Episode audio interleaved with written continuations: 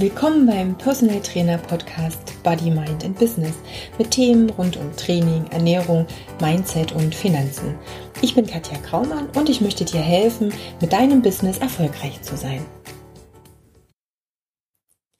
Folge 12. Interview mit Nick Tibusek, dem Obelix des Calisthenics, wie ich so schön in der Überschrift geschrieben habe. Einfach deshalb, weil die ganzen Sportler, die von Calisthenic Wetzlar kommen, überall Medaillen abräumen bei den Wettkämpfen, so dass man schon fast denken könnte, irgendwas haben die im Trinkwasser, da ist wohl der Zaubertrank umgekippt. Aber im Interview, denke ich mal, wirst du den Grund erfahren, warum letztendlich die Sportler von Calisthenic Wetzlar unter dem Team ähm, ja, von Nick und Kollegen so wahnsinnig erfolgreich ist, was Nick selber für sich an ähm, Werten hat, wie er seine Gesundheit gestaltet oder was wichtig für ihn ist.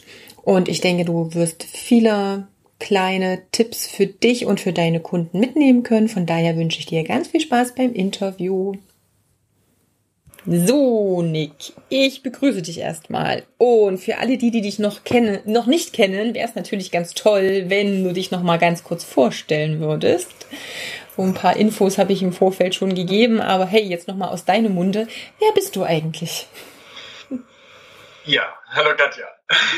ähm, ja, mein Name ist Nick. Ich bin 26 Jahre alt. Ähm, ich bin Head Coach von Calisthenics Wetzlar.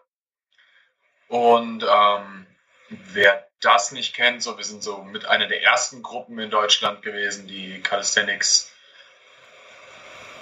etwas größer betrieben haben.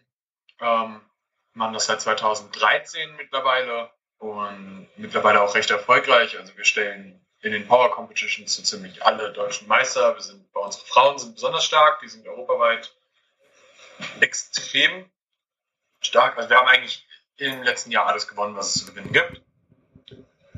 Und ja, ich mache nicht nur Calisthenics, ich mache mittlerweile auch Kettlebell-Training ähm, im Hardstyle, ähm, mache natürlich auch was mit der Langhantel und ähm, ja, eigentlich alles, was dich stark macht.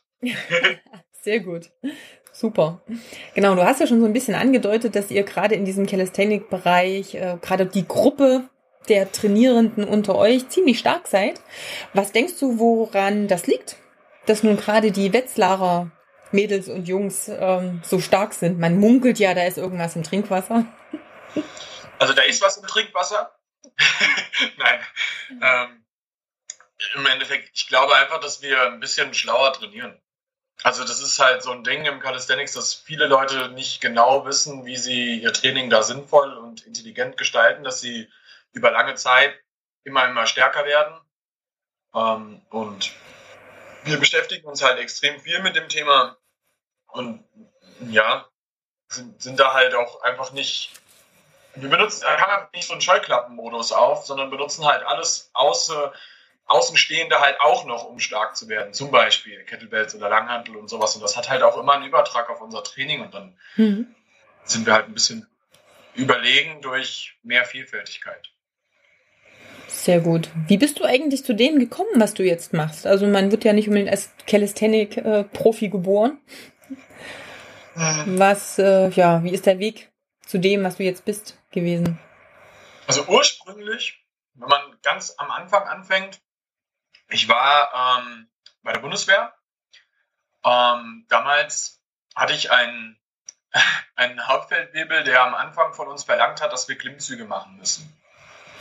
Und ich war damals wohlbeleibt und ähm, konnte keinen einzigen Klimmzug. Und der hat mich so lange an der Stange hängen lassen, bis mir das Blut die Finger runterlief.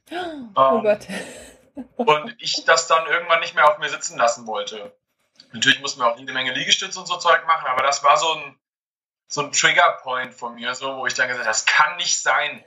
Dann habe ich halt angefangen abzunehmen, bin nach dem Bund ungefähr so ein halbes Jahr lang noch ins äh, Fitnessstudio gegangen und habe da dann irgendwann so Videos gesehen auf dem Bildschirm von so Jungs, die halt krasse Scheiße an Klimmzugstangen gemacht haben.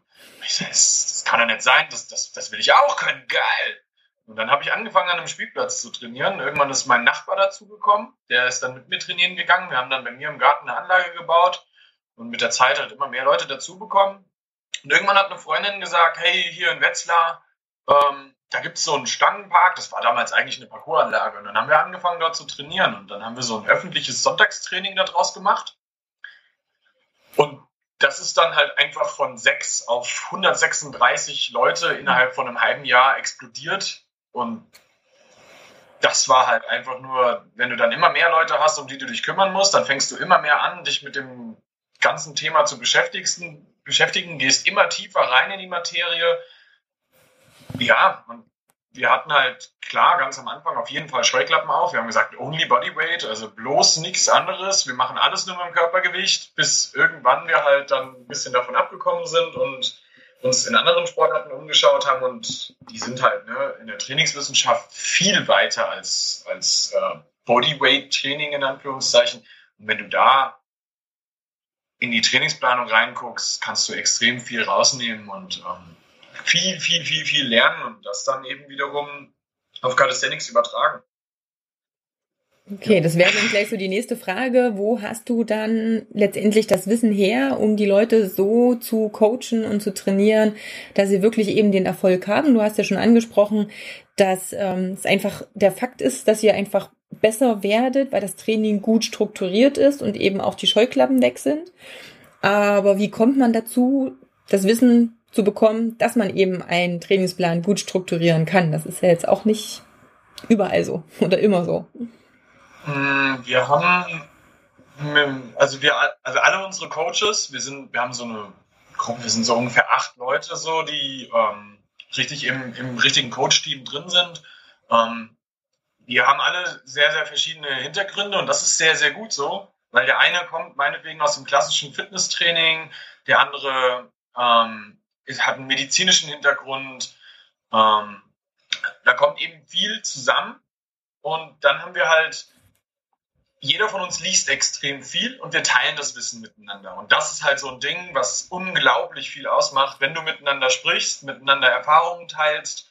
Ähm, wir diskutieren über Artikel, wir lesen Bücher, diskutieren darüber und das macht halt unglaublich viel aus, wenn du dann halt mit den anderen zusammen nicht nur deinen Bullshit-Filter anhast, sondern auch den der anderen Jungs und die dir dann nochmal sagen, so hey, wir können da nochmal so und so ansetzen, so und so drüber nachdenken und so.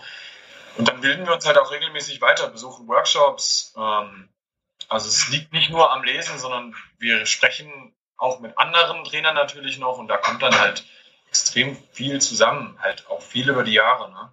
Mhm woran oder das Problem, was ich halt auch immer sehe, ist, es gibt wahnsinnig viele Workshops, viele Seminare und du hast vorhin schon mal so diesen Bullshit-Filter erwähnt.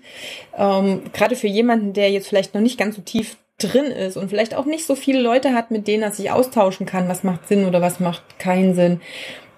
Hast du einen Tipp, wie man erkennen kann, ob ein Seminar auch wirklich sinnvoll ist oder ob da die Inhalte, die vermittelt werden, vielleicht nicht so zielführend sind? Hey, das ist eigentlich, eigentlich ist es ziemlich einfach. Ähm, wenn du jemanden vor dir hast, dann kannst du es ja immer daran erkennen, welche Erfolge er produziert, wie gut er ist. Mhm. Weil da kann jeder vor dir stehen und ähm, dir was vom Pferd erzählen. Das kann so wissenschaftlich wie sonst was klingen. Meinetwegen ist das auch fundiert. Aber wenn es nicht funktioniert in der Praxis, ist es scheiße. ja. Okay, sehr gut. Also ist im Endeffekt so ein Punkt zu gucken, wenn jemand was erzählt, dann sollte das auch funktionieren und sollte irgendwo nachweisbar sein und der sollte dann auch ähm, ja damit irgendwo Erfolge verzeichnen für sich selber oder eben für die Kunden im optimalen Fall beides. Absolut, im besten Fall mit dem Kunden, weil ähm, nicht jeder Athlet ist ein guter Coach. Das stimmt natürlich, richtig. Das also, ist das nächste. Ich, bin selbst nicht so ein besonders guter Athlet. Oh ja, nicht ganz so unter den Scheffel stellen. Du kannst ja inzwischen schon Klimmzüge, habe ich mir sagen lassen. das das wäre auch traurig, finde ich. also von daher ist es ja nicht so, dass du keine, ähm, ja, keine Erfolge zu verzeichnen hast. Ähm, okay, gibt's irgendwelche, jetzt mal so allgemein, Ausbildungen oder Seminare, wo du sagst, hey, das war total klasse, das war mega, das würde ich jedem empfehlen. Also einfach mal, wenn ich jemand fragen würde, hey, hast du eine Empfehlung für mich? Gibt's da Sachen, die dir gleich einfallen? Äh, grundsätzlich, alles, was die Pürzels machen, ist echt, also Ich feiere die Jungs hart.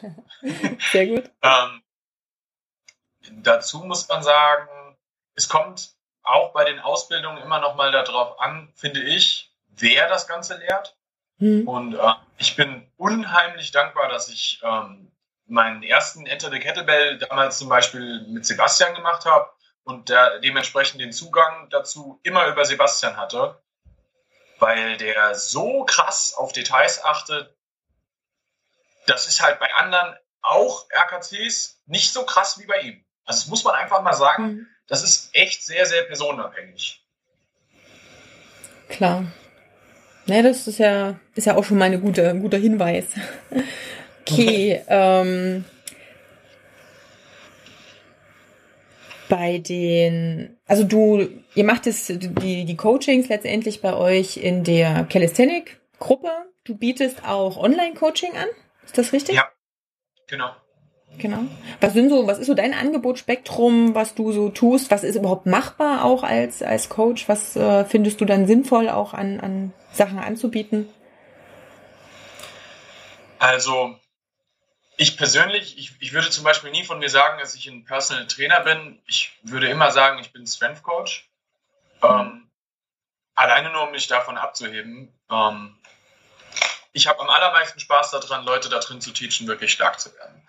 Und ähm, das ist so das, wo ich aber mit allen Ansätzen rangehen würde, die mir so zur Verfügung stehen. Das kommt auch immer ein bisschen drauf an, wen du da vor dir hast. Mhm. Ähm, wenn derjenige einfach noch keinen Turkish Get Up kann und du das nur per Online-Coaching ähm, mit ihm machst, dann ähm, entweder er macht das dann gar nicht, weil er es einfach schlichtweg technisch nicht kann, ähm, oder aber ich schicke ihn dann zu irgendjemandem, von dem ich glaube, dass er das gut äh, bei ihm lernen kann und er macht dann weiterhin den Trainingsplan von mir, hat aber die Technik wo gelernt, wo ich weiß, dass es gut ist. So, das wäre da bei mir der Ansatz. Hm. Was hältst du dann von den ganzen Online-Kursen, die man so buchen kann, wo es letztendlich, ja, wo man nicht weiß, wie ein Kunde Technik umsetzt? Jetzt ein bisschen eine Fangfrage, aber es gibt ja diverse Online-Programme und Trainingsprogramme und, und Sachen, die man sich da downloaden, runterladen, irgendwo kann oder kaufen kann oder wie auch immer. Also finde find ich, find ich ganz nett. Ich finde es aber ehrlich gesagt gefährlich. Ähm, also ich mache es selbst auch so, dass ich äh, mir immer Videos schicken lasse von den Leuten, von den Sachen. Ähm, auch regelmäßig. Dann bekommen die natürlich auch Videos zum Beispiel von mir, wie ähm, Sachen auszusehen haben. Und dann machen die das so lange, bis ich zufrieden bin, dass es ordentlich ist. Ähm, und das kann halt auch mal dauern. Also spielt für dich die Technik und die Übungsausführung auch eine große Rolle? Definitiv, das ist die absolute Grundlage. Wenn du das nicht drauf hast, dann ist nicht. Dann gibt es auch nicht mehr Gewicht, da gibt es gar nichts. Also ja, es gibt ja doch auch Leute, genau, wollte ich gerade sagen, die ähm, ja letztendlich eine Leistungsfähigkeit auch immer an dem, an der Größe der Gewichtszahl messen. Also sprich, es ist besser, dort nochmal 50 Kilo mehr zu schaffen ähm, und, und, vergleichen sich dann auch mit. Das ist, finde ich, auch nochmal so ein Punkt, ähm, wo man, ja, was man eben so mitbekommt, dass sich viel auch verglichen wird mit anderen und dann auch die, ja, ohne vielleicht die speziellen, das spezielle Umfeld auch zu, mit reinzunehmen. Also ist ein, die Frage ist, du hast vorhin selber gesagt, du findest dich jetzt nicht als den größten Athleten, aber wie kann man das überhaupt definieren? Also ab wann ist jemand gut oder gut genug oder ein guter Athlet? Ja klar, das ist immer, immer der, der, der Punkt, ne? mit wem vergleichst du dich? Ähm, ich würde mich als Athlet eben, meistens vergleiche ich mich dann mit Leuten, die halt sehr, sehr krass sind, weil man die eben so präsent in den Medien also Social Media und so sieht, ähm, klar, ja, wenn du es jetzt mit den 0 auf 15 Menschen ähm, vergleichst, der auf der Straße ist, dann würde ich den wahrscheinlich beim lebendigen Leib auffressen. So blöd sich anhört, klar. Ähm, nur, ich setze ganz gerne die Latte hoch, ähm, weil das ein Ziel sein sollte, dorthin zu kommen. Und ähm, da kommt so ein Satz zum Tragen. Ähm, ich verbiete zum Beispiel bei uns im Training den Leuten zu sagen, ich kann das nicht. Ähm, die dürfen nur sagen, ich kann das noch nicht. Sehr gut. Ähm, die, Du hörst. Ah, jetzt ist, glaube ich, wieder ein bisschen besser. Ich tu mal ganz kurz das Video ausschalten. Ich mag dir zwar gerne in die Augen schauen, aber gerade war die Audio, die Verbindung ein bisschen schlecht. Jetzt höre ich dich zum Beispiel besser. Du warst gerade ziemlich weit weg. Ich hoffe mal, dass es jetzt ein bisschen, äh, ein bisschen besser wieder ist. Die Verbindung hier ist nicht gerade die aller, allerbeste. Ähm, ja. Okay, was ist, ich für uns nochmal wichtig fand äh, und einfach noch ein bisschen herausstellen möchte, auch für, ja, für den Podcast-Hörer. Du hast vorhin so schön gesagt, es gibt bei euch im Team auch ganz viele, der eine medizinischen Background, der andere vielleicht aus dem Fitnesstraining etc. Also das ist quasi, ich würde es jetzt mal so als interdisziplinäres Team bezeichnen. Also sprich, es sind wieder ganz viele Einflüsse, viele verschiedene ähm, Sichtweisen vielleicht auch. Ähm, das kommt oder das, das bringt mich schon wieder zu einem anderen Thema. Training und Trainingserfolg und Leistung ist ja das eine. Was glaubst du, sind noch so ja, Dinge, die Leistung mit beeinflussen, außer jetzt den Trainingsplan? Ich meine, dass der gut sein muss, klar, oder sinnvoll sein muss, um jemanden weiterzubringen. Aber gibt es noch andere Faktoren, die eine Rolle spielen und dass dann eben die Leistung auch erreicht wird oder das Ziel auch erreicht wird? Absolut. Ähm, was einen riesigen Unterschied macht, ist, wie gut du schläfst. Mhm. Ähm, mal als Beispiel, einer unserer Coaches, Chris, ist, ähm, er studiert Medizin, ist jetzt in den letzten Zügen seines Medizinstudiums und dementsprechend ist er unglaublich viel in der Klinik. Ja. Der ist körperlich im Training deutlich schlechter. Also ich habe mich jetzt die Tage erst viel mit ihm darüber unterhalten und ähm, der kann absolut nicht so viel leisten und du merkst das generell bei den Leuten im Training, wenn die wenig geschlafen haben oder gerade viel Stress auf der Arbeit haben, die sind nicht so leistungsfähig. Die mhm. sind teilweise ähm, sogar unter der Leistung von letzter Woche, wenn einfach wenig Schlaf oder viel Stress da war.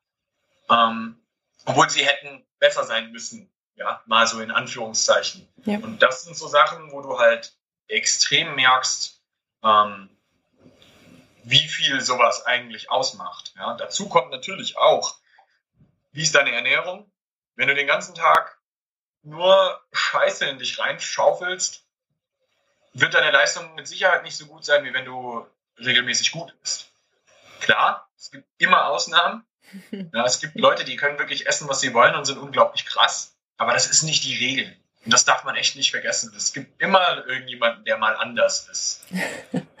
Richtig, genau. Ähm, Schlaf gehört ja so ein bisschen auch zur Regeneration dazu. Wie schaut's mit ähm, Regeneration auch innerhalb von dem Trainingsplan aus? Ähm, das kommt immer ein bisschen drauf an. Wenn du jemanden vor dir hast, ähm, der viel, viel Zeit für Training hat und auch viel Zeit investieren möchte, sprich, der trainiert sechs Tage die Woche, dann braucht er definitiv früher einen Deload als jemand, der nur zwei, dreimal in der Woche trainiert, wenn der überhaupt einen braucht. Ja, aber das ähm, ist immer ganz, ganz individuell. Also das kommt auch wirklich immer noch mal darauf an, ob die Person, die da vor dir steht, ob die ähm, viel Stress hat, genug Schlaf bekommt für die Regeneration und so. Da, also da kommen so viele Faktoren zusammen, das ist immer, immer individuell. Mhm. Ähm, jetzt mal vielleicht auch für den Hörer, wenn jemand noch nichts mit dem Begriff anfangen kann, was ist dann für dich dieser Deload, von dem du gesprochen hast? Erklär es vielleicht nochmal wenn jemand gerade keine Ahnung hat? Ähm, mal als Beispiel, was ich zum Beispiel mit unseren Wettkampfathleten immer mache, ist, ähm, die trainieren gerade in den letzten acht Wochen vor dem Wettkampf sehr, sehr hart. Teilweise vielleicht auch einen Ticken zu hart, aber beabsichtigt. Nicht so, dass es sie in eine Verletzung reintreibt, aber hart an der Grenze. Und dann haben die zum Beispiel die letzte Woche vor dem Wettkampf absolut kein Training. Gar nichts. Ja? Maximal Mobility-Zeugs, einfach nur ein bisschen in Bewegung zu bleiben, ähm, ein bisschen sich halt auch einfach bewegt zu haben, aber kein Krafttraining, gar nichts. Und dann haben die vorher eben ein sogenanntes Overreaching gehabt und ähm, sind dann am Wettkampftag selbst immer absolut höchstleistungsfähig und explodieren. Das ist eine Form von Deload. Man kann aber auch zum Beispiel einfach wirklich geplantes Deload machen, dass man zum Beispiel immer sagt, nach vier Wochen hast du eine Woche, in der du ähm, nur die Hälfte deiner Sätze machst. Mhm. Wie ähm, defin oder wenn wir jetzt beim Thema Übertraining auch sind, woran kann ein Kunde auch merken, dass er ins Übertraining reinkommt oder eben die Regenerationszeit nicht ausreicht? Kriege ich das immer so mit, dass ich jetzt plötzlich nicht von Woche zu Woche stärker bin oder keine Ahnung, gibt es noch andere Kriterien oder Messpunkte? Da kommen mehrere Sachen zusammen. Ähm, das kann sich schlichtweg daran ausmachen, wie deine Leistung ist, ganz klar. Also wenn du da ein bisschen stagnierst oder so, oder ein bisschen sehr stagnierst, ähm, ja, merkt man das schon auch. Ähm, aber das merkst du auch daran, wie die Leute dann so im Alltag auch drauf sind. Also die merken das selbst an ihrem Energielevel, dass einfach ihr Stresslevel so hoch ist, dass es sie ähm, halt beeinflusst. Ja, also das ist auch Training ist ein Stressfaktor und ähm, wenn der zu hoch ist, bist du in allem anderen auch nicht so leistungsfähig und das merkst du. Ja, und das merkst du sowohl als Trainer, aber auch als Person, vor allem als Person. Und in der Regel sollte deine Kommunikation mit deinem Coach so gut sein, dass du ihr über sowas auch regelmäßig miteinander sprecht. Mhm. Klar, man muss natürlich auch immer unterscheiden. Es gibt ja auch immer mal so einen Tag, der, ja, wo man nicht so gut drauf ist. Ähm, Absolut. Klar. Hier geht's um Phasen. Genau, richtig, ne? Aber es wird das dann kann halt. auch mal eine scheiß Woche sein. Aber wenn das mehrere Wochen sind, dann haben wir ein Problem. Ja.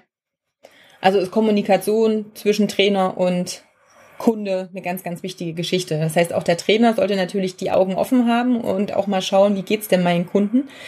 Absolut. Wie schaut's aus? Wie verhält er sich? Wie ist die Leistungsfähigkeit? Wie ist er aber so auch drauf? Also so im Allgemeinen.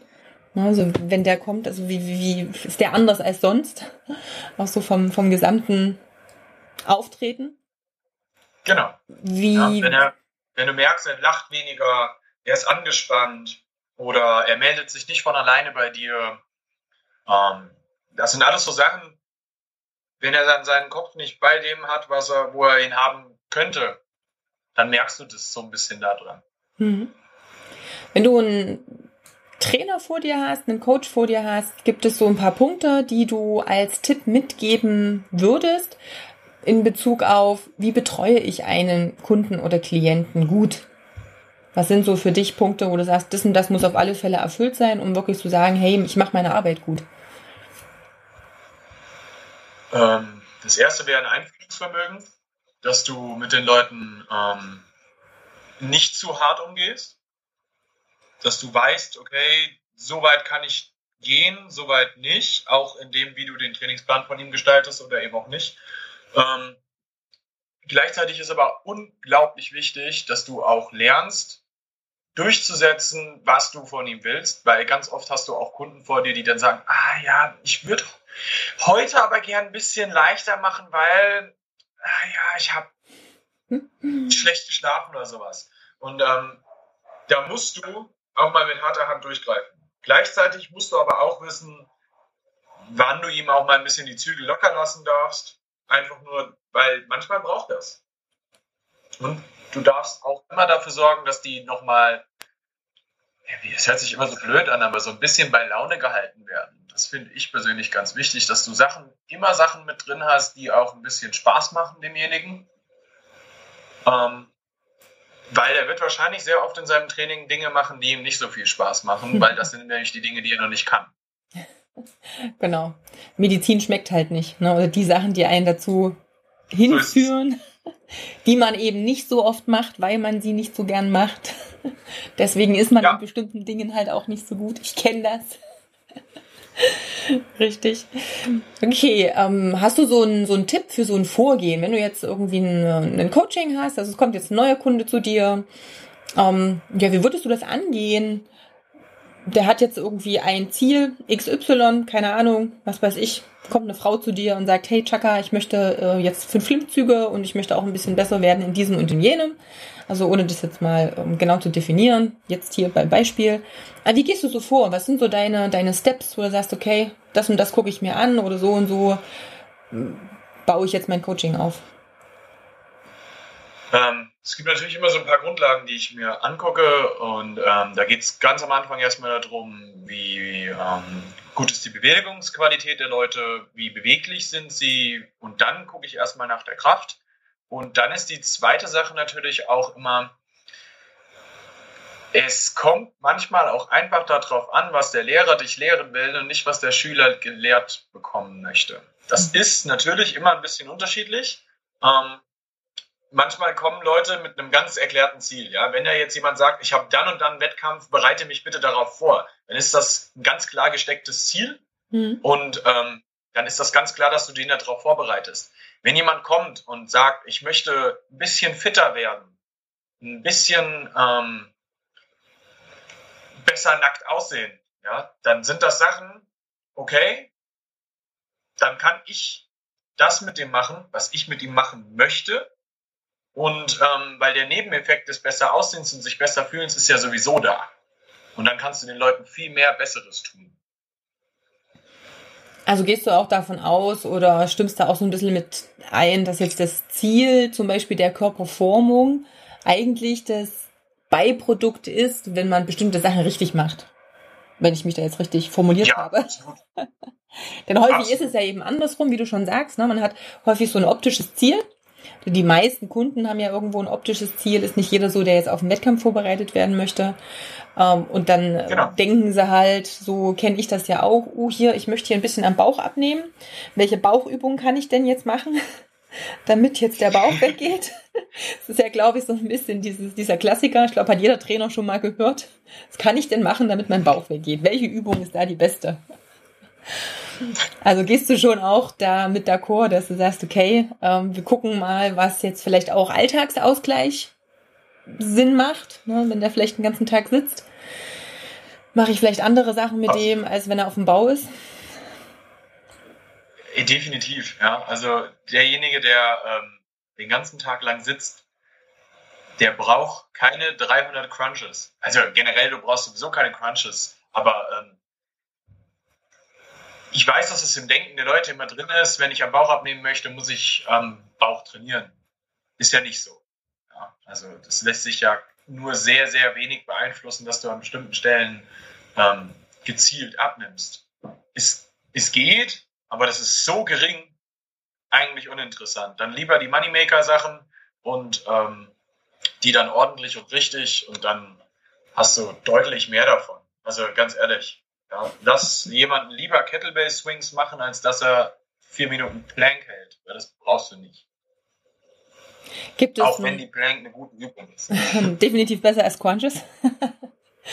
ähm, mhm. Gibt es so ein paar Lieblingsübungen oder was heißt Lieblingsübungen? Also effektive Übungen, wo du sagst, hey, wenn du jetzt ohne jetzt speziell vielleicht einen Kunden zu haben, wo du genau ähm, jetzt schon in, in, ein spezielles Ziel hast, aber sowas, wo du sagst, Mensch, die und die Übungen, die passen eigentlich auf den Großteil der Leute, die machen erstmal alle irgendwo ein bisschen besser, wenn sie jetzt einen stinknormalen Bürojob haben zum Beispiel. Hast du da so Favorites für dich?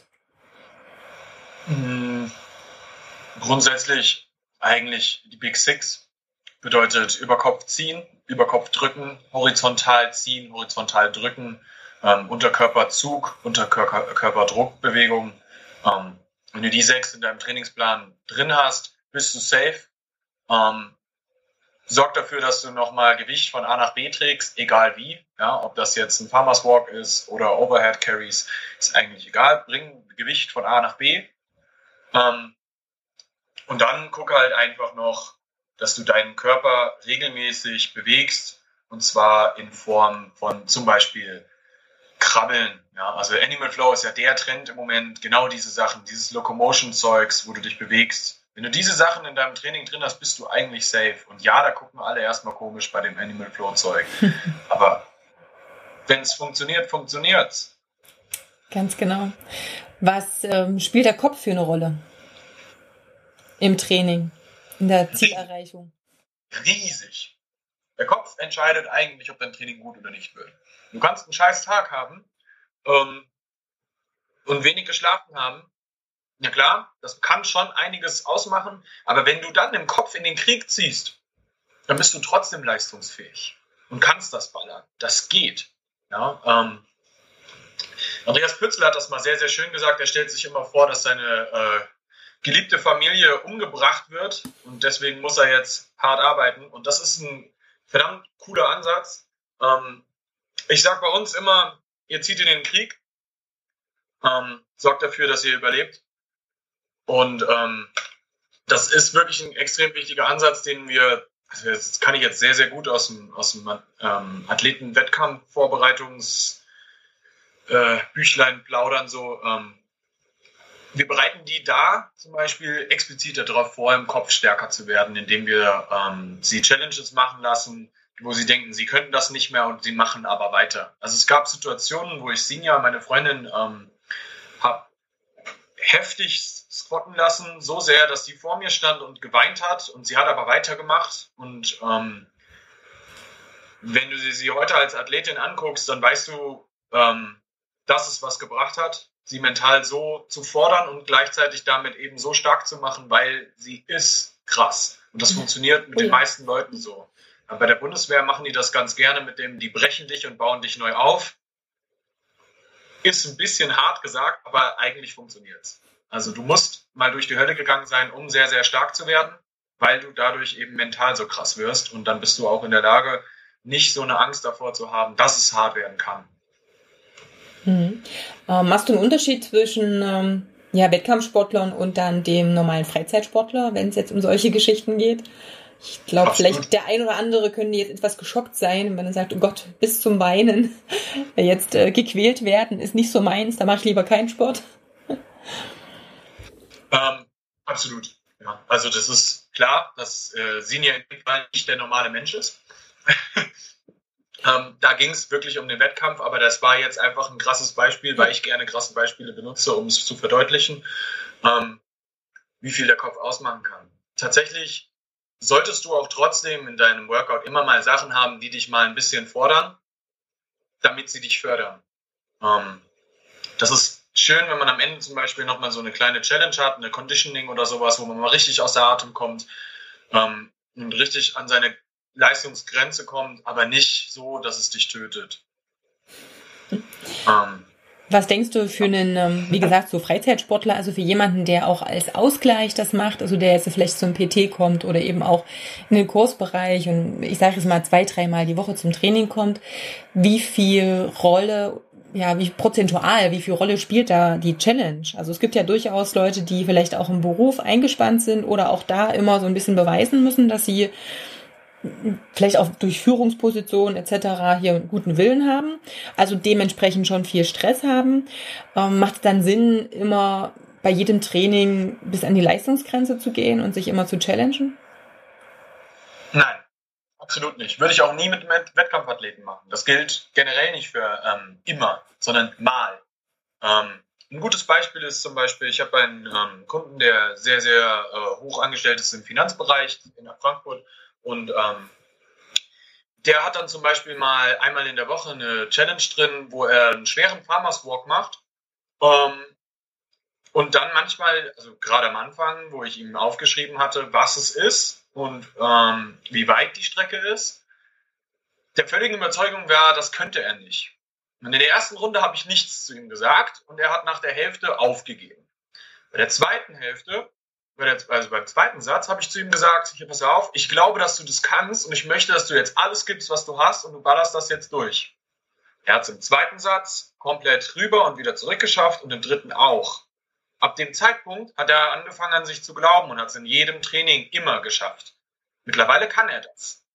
Aber der hat am Anfang, hat er entschieden, dass er es nicht könnte. Und das ist eigentlich der Punkt, worum es geht. Du musst lernen zu entscheiden, dass du Dinge kannst. Und dann gewinnst du auch eine Challenge und dann ist es auch nicht mehr so schlimm für dich. Und das sind Punkte, die du ja nicht nur mit ins Training nimmst, sondern komplett ins Leben. Ja, das sind Dinge, die sich ja komplett übertragen lassen, auch in dein Business oder sonst was, was du machst, dass du lernst, diese mentale Stärke zu haben. Und wenn du das hast, dann kannst du nur noch gewinnen, in egal was. Sehr gut, sehr schönes Beispiel. Wie sieht's aus? Stichpunkt ähm, Verletzungsanfälligkeit oder Risiko, auch beim Training. Hast du da Tipps, wie man das gut vermeiden kann? Hm, ja, klar. Also im Generellen, ähm, gerade im Calisthenics zum Beispiel, die Leute haben immer Schulterbeschwerden. Wenn du von Anfang an immer dafür sorgst, dass die Leute beweglich bleiben in der Schulter, ähm, zum Beispiel die Rotatorenmanschette mit denen stärkst, ähm, den ganzen kleinen Sisyphus-Kram, den niemand gerne macht, regelmäßig machst, dann bist du bei sowas eigentlich auch meistens ziemlich geschützt. Man muss jetzt aber dazu sagen, jeder verletzt sich irgendwann. Es geht nicht, dass du, dass du jemanden komplett davor beschützen kannst. Aber du kannst sehr, sehr viel dafür tun, dass das sehr, sehr spät kommt oder bestimmte Sachen vielleicht auch gar nicht. Ähm, aber für mich ist das absolut wichtig, dass derjenige, ähm, der bei mir trainiert, möglichst verletzungsfrei bleibt. In, ganz am Ende des Tages sollen die ja alle stark werden. Mhm. Und wer verletzungsfrei trainieren kann, wird stärker als der, der nicht trainieren kann, weil er verletzt ist. Ähm, Risikofaktoren für häufigere Verletzungen? Also außer dass du jetzt zum Beispiel sagst, okay, ich kümmere mich zum Beispiel nicht über die äh, um die Mobilität und habe dadurch vielleicht ein Problem. Was äh, sind noch so für Dinge, wo es relativ häufig passiert, dass sich jemand verletzt? So aus, dem, aus der Erfahrung heraus? Situationen ähm, oder? Das ist ganz klar eine Sache der Technik. Ähm, mal als Beispiel der Muscle Up. Es gibt extrem viele Leute, die dann erst mit dem einen Arm und dann mit dem anderen Arm über die, Schul äh, ähm, über die Schulter, über die Stange kommen. Mhm. Und ähm, wenn du von Anfang an den Leuten zum Beispiel einfach einbläust, mein Freund, Technik geht erst und dann musst du unbedingt diesen Move machen, dann ähm, bewahrst du die meistens davor, dass sie sich dabei eben die Schulter zerscheppern. Ähm, also man muss halt immer mit den Leuten ein Bewusstsein schaffen, dass man sagt, hey, das, was du jetzt vorhast, wie sinnvoll ist das für dich? Mhm. Ja, ähm, es gibt natürlich auch gerade im Calisthenics zum Beispiel jetzt ähm, immer die irgendwelche Moves, wo, der, wo, wo immer der, der, der Kosten-Nutzen-Faktor eigentlich ähm, essentiell ist. Ja, die Frage ist, wofür brauchst du das denn wirklich?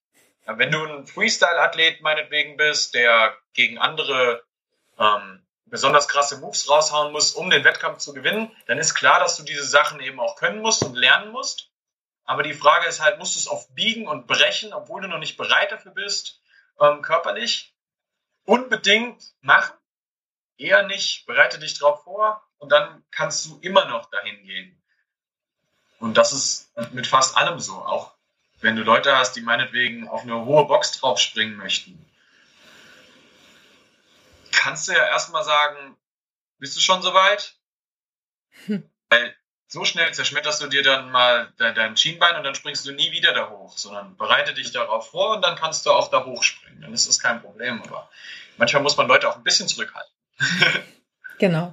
Also Technik auf alle Fälle eine ganz wichtige Geschichte. Erstmal überhaupt die Technik können und erlernen, bevor irgendwelche cool aussehenden Bewegungen ähm, gemacht werden oder bestimmte Übungen vielleicht auch in eine Challenge mit eingebaut werden. Also ich sehe es dann auch Absolut. doch öfter, dass dann Challenges gemacht werden und Leute bestimmte Übungen noch nicht mal so richtig gut können und dann allerdings versuchen, so schnell wie möglich, so viel Gewicht wie möglich in einer nicht sicheren oder für sie selbst noch nicht gefestigten Übung zu machen. Das ähm, ist halt auch immer ein bisschen problematisch. Absolut. Da bin ich völlig bei dir. Ermüdung Ermüdung muskulär ähm, und auch natürlich ja vom zentralen Nervensystem. Gibt es da noch irgendwelche Tipps? Durch Training, klar, im Wettkampf ist es immer ein bisschen schwierig, aber jetzt gerade so im Training. Bezüglich Verletzungen. Generell, du kannst das ja, du, du, kannst das ja so ein bisschen staffeln, wie du das über die Woche hältst. Ja? Wenn du ähm, heute schweres Kreuzheben gemacht hast, dann ähm, ist vielleicht nicht das Allerschlauste, heute auch noch schweres Kniebeugen zu machen. Klar, jetzt wird der nächste Powerlifter um die Ecke kommen, hey, ich trainiere alle meine drei Lifts jeden Tag. Okay, kannst du machen. Aber du musst es nicht. Ja, ähm, also das, es gibt Sachen, die würde ich zum Beispiel einfach nicht zusammen an einem Tag machen und das ist für mich schwere Kniebeugen ähm, am gleichen Tag wie zum Beispiel schweres Kreuzheben. Würde ich einfach nicht machen, mhm. weil die Verletzungsanfälligkeit ist hoch. Ähm, du wirst definitiv eine muskuläre Erschöpfung haben, aber genauso auch eine ZNS-Erschöpfung. Das ist unnötig. Du kannst es doch am nächsten Tag machen. Ja. Also da musst du halt einfach nur gucken, dass dein Trainingsplan so gestaltet ist, dass du schon jeden Tag was machst, ähm, aber eben auch wirklich mit ausgewählten Übungen, dass mhm. du weißt, wie hart dein Erschöpfungsgrad ist. Aber das ist ja das, was die Spreu vom Weizen trennt. Genau, die Powerlifter haben ja auch, ähm, soweit ich das, äh, soweit ich da involviert bin, auch relativ ähm, lang Pause zwischen diesen Sätzen und Übungen, dass man vielleicht auch nicht unbedingt mit demjenigen vergleichen kann, der sich jetzt mal eine Stunde Zeit fürs Training nimmt und dann ganz viel in der Woche, äh, in der Stunde eben auch machen möchte. Ne? Also auch das. Also Pausen zwischen den Trainingssätzen spielt natürlich gerade, wenn ich jetzt vielleicht schwer trainiere, auch nochmal eine Rolle. Aber auch die Erholung innerhalb einer Trainingseinheit. Gut. Absolut. Sehr schön. Dann haben wir ja schon mal ganz viele wichtige Dinge ähm, besprochen. Gibt es, keine Ahnung, mal so, so einen kleinen Abschluss, ähm, wenn du einen Trainer, einen neuen Trainer vor dir hast, gibt es irgendwelche Tipps, die du geben würdest, allgemein, um ja, einfach ein erfolgreicher Trainer zu werden, so für die, für die Arbeit dahin, für ja, den Weg. Gibt es irgendwas, wo du sagst, hey Mensch, das wäre jetzt noch so ein so ein wichtiges Ding, was ich da noch so auf dem Herzen habe, wo wir noch nicht drüber gesprochen haben. Ich weiß nicht. ähm, es gibt einen schönen Satz, den ich sehr gut finde. Es gibt keine Bewegung, die schlecht ist. Sehr gut. Man sollte, man sollte grundsätzlich nichts ähm, verdammen, nur weil man glaubt, dass es vielleicht schlecht wäre. Weil es könnte sein, dass du morgen den Ansatz dafür lernst und dann weißt du, warum die Bewegung vielleicht doch gut sein könnte. Weil alles ist immer individuell. Sehr gut.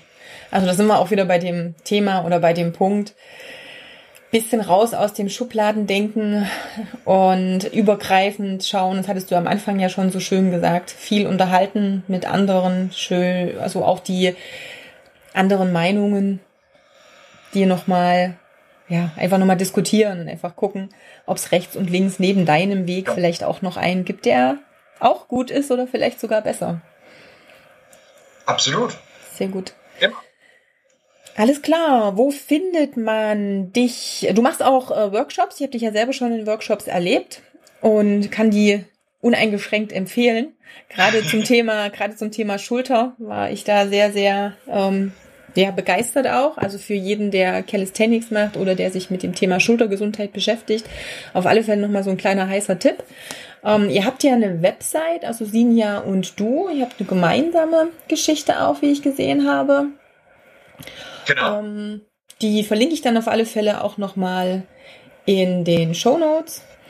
Und ähm, ich weiß nicht, gibt es noch andere aktuelle Dinge, wo du sagst, Mensch, da müsst ihr unbedingt nochmal drauf gehen. Hier finde da noch mehr über mich oder über das, was ich tue oder keine Ahnung, auch über euren Verein. Gibt es noch was, was dir wichtig wäre, dass wir das noch mit dem Hörer zur Verfügung stellen? Ähm, Im Moment ist es tatsächlich hauptsächlich unsere Website, die wir gerade aber umgestalten. Wir ändern den Namen von Nick und Sinja in äh, Barbell Coaching, ähm, weil es so ein schönes Wortspiel ist. Bar von der Klimmzugstange, Bell von der Kugelhantel, also Kettlebell und ähm, zusammen Barbell für hm. Für die Langhantelstange. Hm. Sehr gut. Okay. Aber ich denke, man macht dann eh wahrscheinlich eine Weiterleitung, sodass hier dann auch, ja, ja. Äh, dass es dann nicht so. irgendwie ins Leere geht, wenn ich jetzt die aktuelle Seite nochmal verlinke. Gut, dann ähm, ich bedanke mich schon mal für das Gespräch. Wie gesagt, ich werde die Website auch nochmal verlinken. Ähm, danke für deine Infos und für deinen Input, den du gegeben hast. Vielleicht hören wir uns ja auch irgendwann mal wieder zu irgendeinem speziellen Thema. Schauen wir mal. Und ja, ich wünsche dir erstmal alles Liebe weiter. Und wir sehen uns ja auf alle Fälle auch sicherlich bald mal wieder. ja, vielen Dank auch dir für das Gespräch. Es war super. Ähm, Gut. Ja, dann, dann wünsche ich dir auf jeden Fall noch einen Tag. No. Tschüss. Tschüss. So, das war das Interview mit Nick. Alle Shownotes wie gewohnt, ähm, ja, unter der Folge und natürlich auch auf der Website katjakraumann.com und unter Podcast findest du es in der Folge 12. Also dann viel Spaß damit und bis zum nächsten Mal. Ciao!